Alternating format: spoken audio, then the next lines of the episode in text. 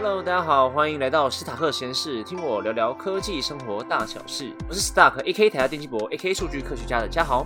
今天的节目是每个月的机器人月报时间。这个月的机器人二号绩效是零点二九 percent，零零五零绩效是一点八 percent。最近的节目顺序真的乱掉了吼。不过我认真做了一年的时间，研究结果也出来了。就上个礼拜、上上礼拜我放的那一集啊。让我慢慢规划一下，慢慢恢复周更好吗？恢复前让我休息一下，也忙够久了。在我们 Po 文，在我们之前的 Po 文也说过了，上个月投资组合的战犯就是统一超。除了统一超在十一月份的时候被美系外资大砍一波，股价大跌之外，我们可以看到说，超商在这疫情下这一两年啊，都是呈现衰退的现象。统一超跟全家嘛，他们在二零二一年第三季的财报。营收啊，净利都呈现衰退的现象。统一抽第三季合并营收年减约三 percent，净利年减约二十八 percent，全家更惨。营收年减约九 percent，净利是大幅度的下降六十一 percent。虽然在十一月份我们刚好听到他们的财报，其实这两家公司都有一个稍稍的回温呢，但是跟过去比起来，真的差距很大。原因大家就知道是疫情的关系，因为三级警戒，实体店面就是惨，便利商店最强的就是便利，可是疫情之后就便利都不便利了，很麻烦。所以全家跟 Seven 他们就是开发很多。线上的一些购物的方式去竞争到电商这一块，但是这一块跟原本就在经营的什么外送平台啊、电商、PC Home 啊、Momo、Uber E、Food Panda 制度跟物流、金流都已经创好的时候，其实 Seven 跟全家在打入这一块真的很不容易。什么便当、饮料都直接送到你家楼下的时候，谁还要去便利商店？全家呢也是最近有去推出很多数位服务嘛，像什么 App 寄杯啊、超商取货啊，大家都知道很多便利商店都已经快要变储藏柜了嘛，但是却没有因为这些策略，然后导致他们营收就大增，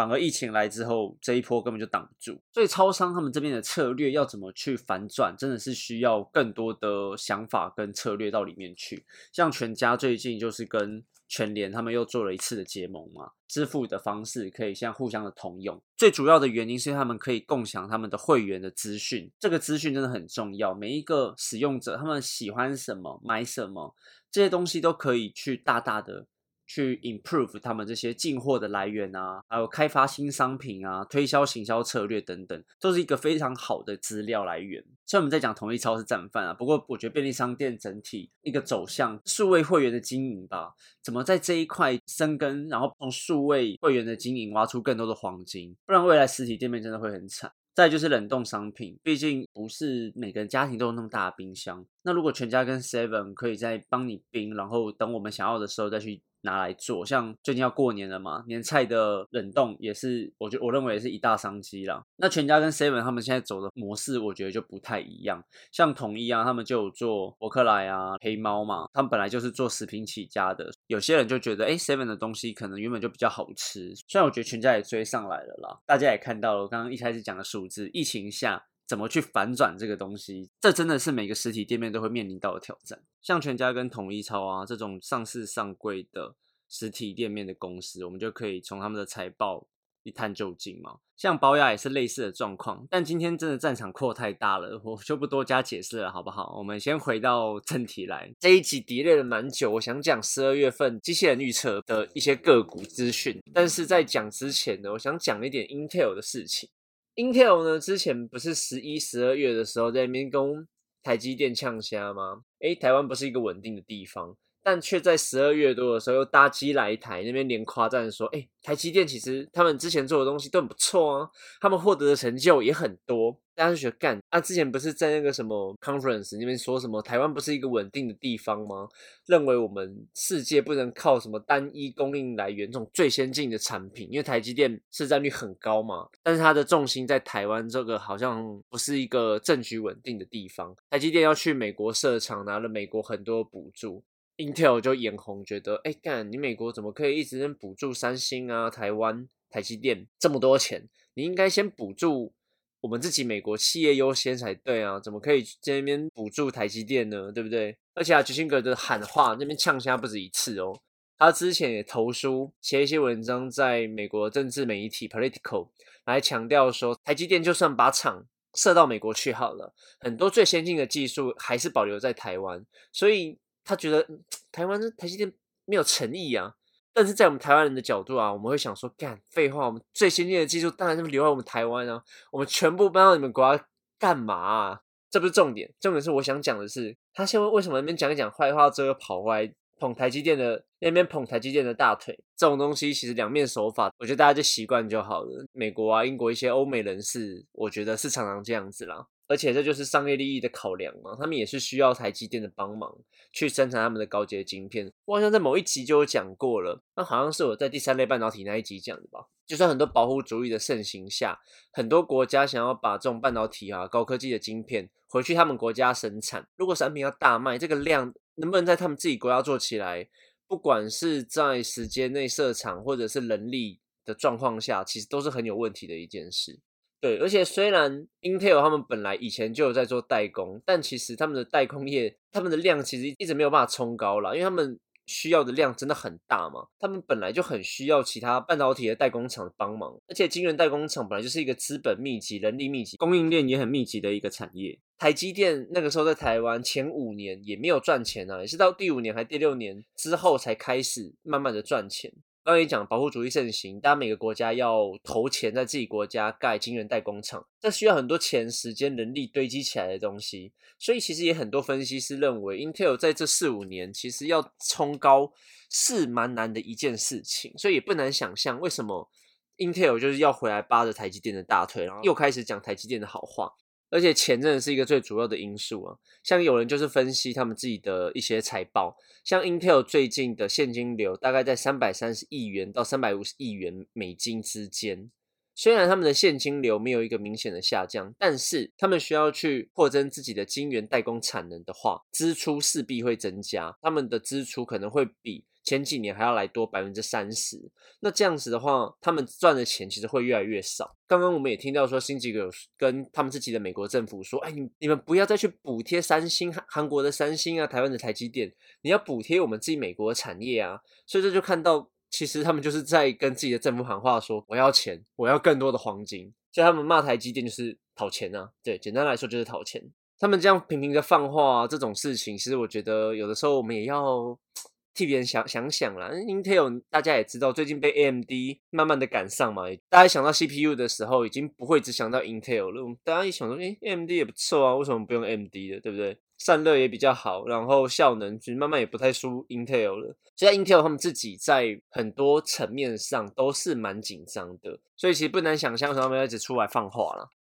那回来讲一下，这一次 Intel 来台湾，就是来跟台积电谈的一个三纳米跟四纳米的制成的一个无线通讯整合的一个晶片。这个产品可能是新技术突破的一个里程碑，应用到了非常先进的技术，单其实也会非常的大。这种大厂过来啊，不会只有两三千片，绝对是好几万片在算的一个单呐，所以真的会很大哦。台积电最大的客户，第一个就苹果嘛。那如果 Intel 也要来分一杯羹，就是来抢产能的话，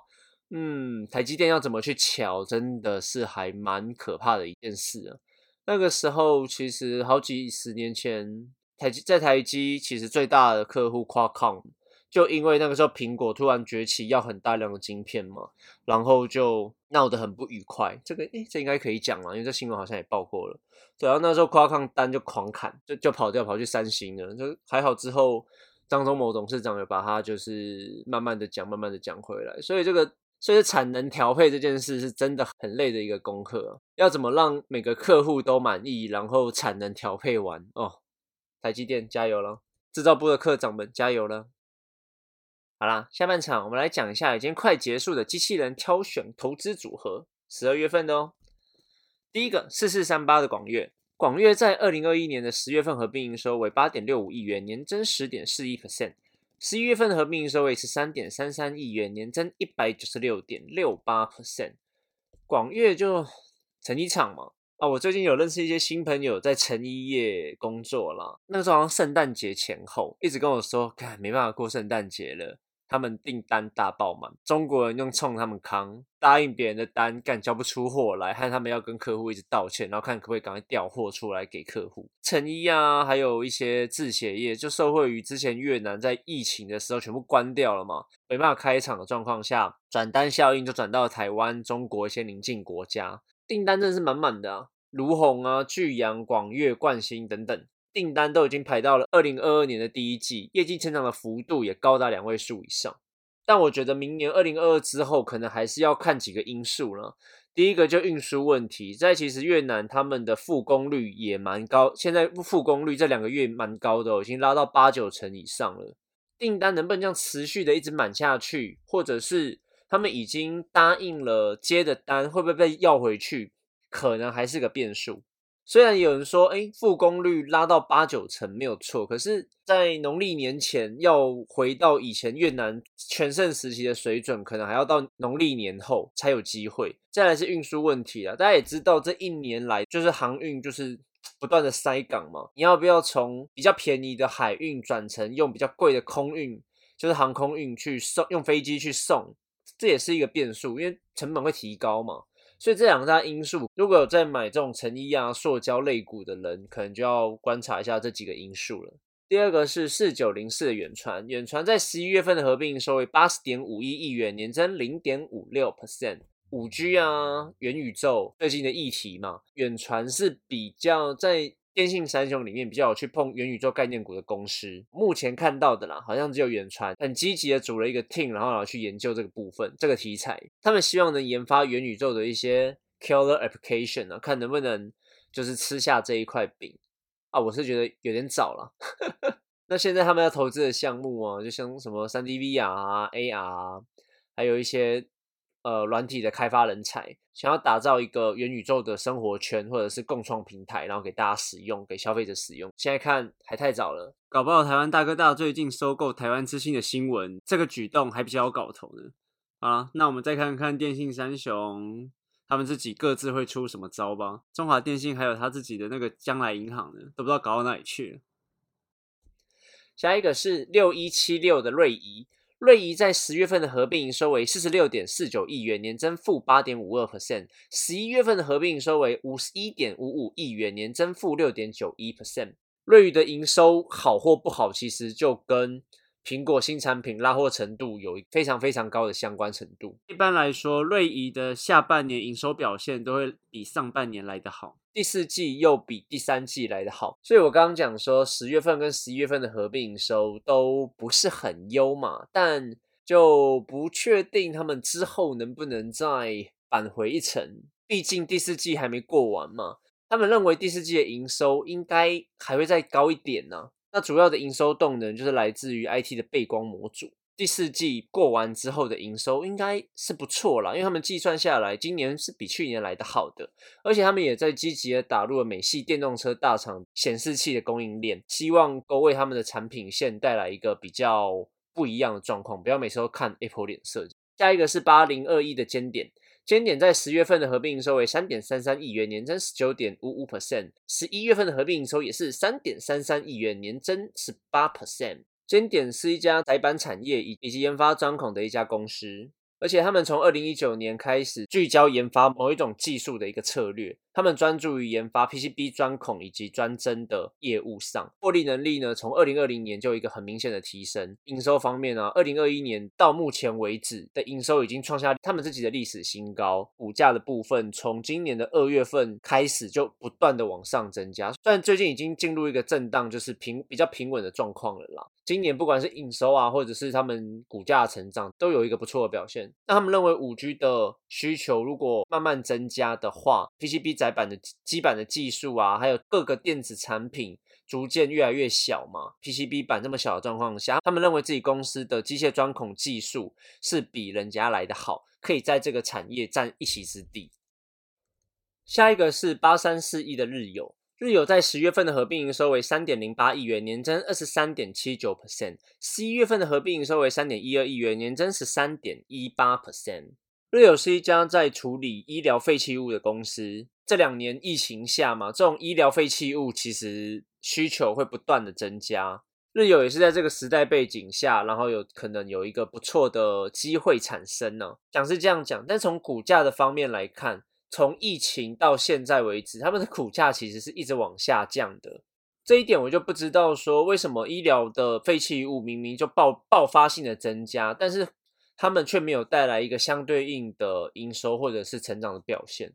这个东西可能如果有人知道的话，也可以帮我补充一下。再是九八零二的预期。预期在十月份合并收为十四点七一亿元，年增一百三十八点九二 percent；十一月份的合并收为十三点八一亿元，年增五十四点六六 percent。跟宝成一起讲好了，宝成在十月份的合并收为一百七十三点零四亿元，年增负二十四点五五 percent；十一月份合并收为一百八十九点八五亿元，年增负十一点七九 percent。那这两家都是制鞋厂啦，所以我才想说就一起讲吧。制鞋跟纺织一样，都受惠于越南的转单效应。虽然这个转单效益好像让他们的基本面啊，还有订单都呈现一个还不错的效应嘛，但是好像从股价来看，却没有一个相对应的反应出来呢。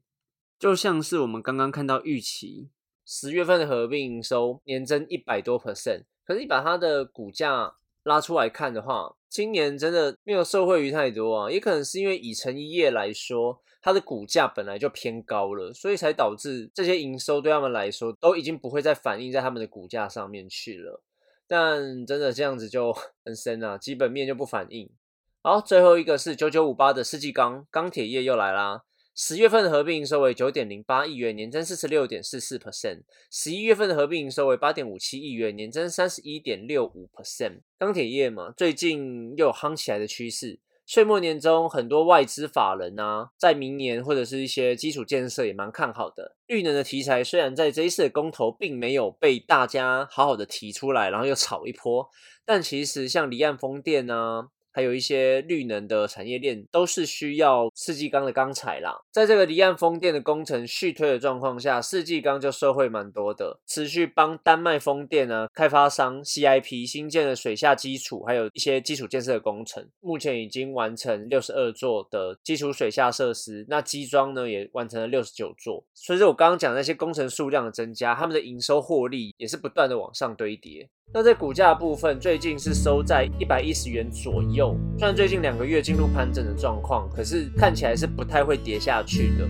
所以在公投议题结束，就是已经确定合适不会重启，我们就是要用绿灯了嘛。这样续推的状况下，是不是在明年会有一个更好的成长？大家就拭目以待吧。好，今天的节目就这样，我们终于复出了，虽然已经有点 delay。好了，那我们下次见，拜拜。